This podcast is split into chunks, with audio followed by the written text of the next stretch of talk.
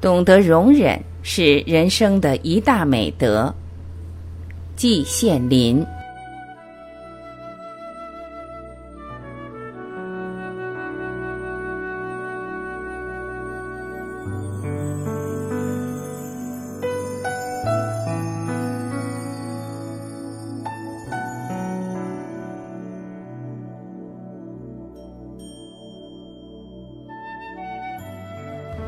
人处在家庭和社会中，有时候恐怕需要讲点容忍的。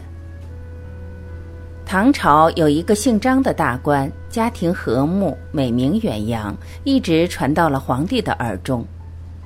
皇帝赞美他治家有道，问他道在何处，他一气写了一百个忍字，这说的非常清楚，家庭中要互相容忍才能和睦。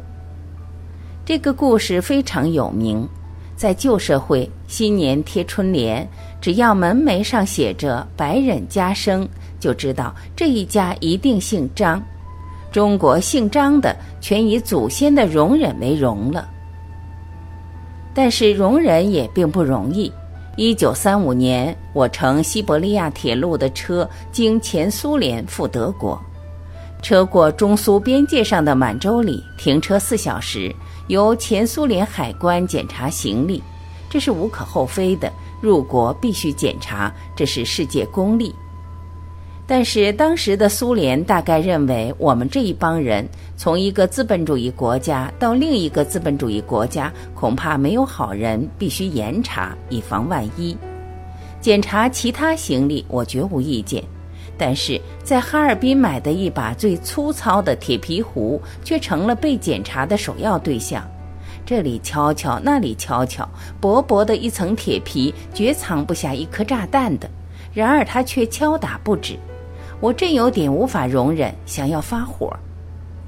我身旁有一位年老的老外，是与我们同车的，看到我的神态，在我耳旁悄悄地说了一句。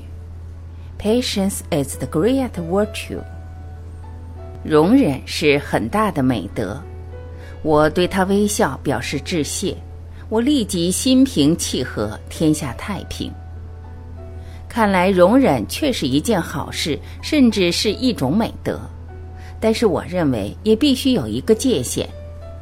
我们到了德国以后，就碰到这个问题，就是欧洲流行决斗之风。谁侮辱了谁，特别是谁的女情人，被侮辱者一定要提出决斗，或用手枪，或用剑。普希金就是在决斗中被枪打死的。我们到了的时候，此风已息，但仍发生。我们几个中国留学生相约，如果外国人侮辱了我们自身，我们要揣度形势，主要要容忍，以东方的术道克制自己。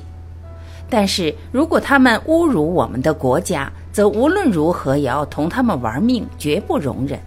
这就是我们容忍的界限。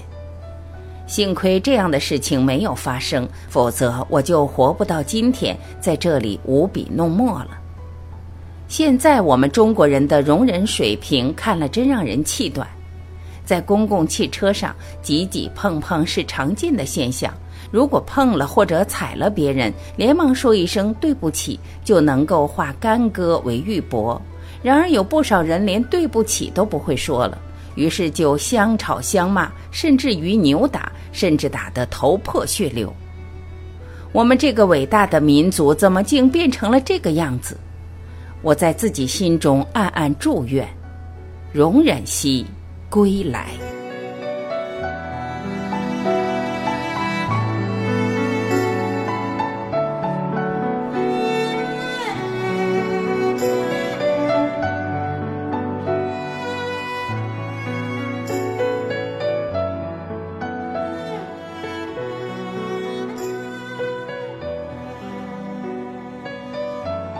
感谢聆听，我是晚琪，我们明天再会。